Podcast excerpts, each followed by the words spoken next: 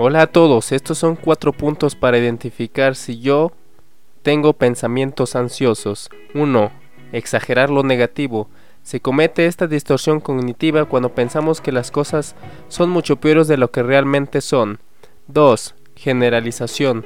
A partir de un hecho aislado, se hace una regla general y universal. 3. Pensamiento todo o nada. Se refiere a la tendencia a evaluar sus cualidades personales recurriendo a una categoría extrema. 4. Tomar las cosas personalmente. Usted puede tener creencias sobre sí mismo o sobre las otras personas que no son realistas. La gente ansiosa suele imaginar que los demás le están juzgando con severidad. Estos fueron cuatro pequeños puntos a tomar en cuenta para saber si eres una persona con pensamientos ansiosos. ¿Lo eres?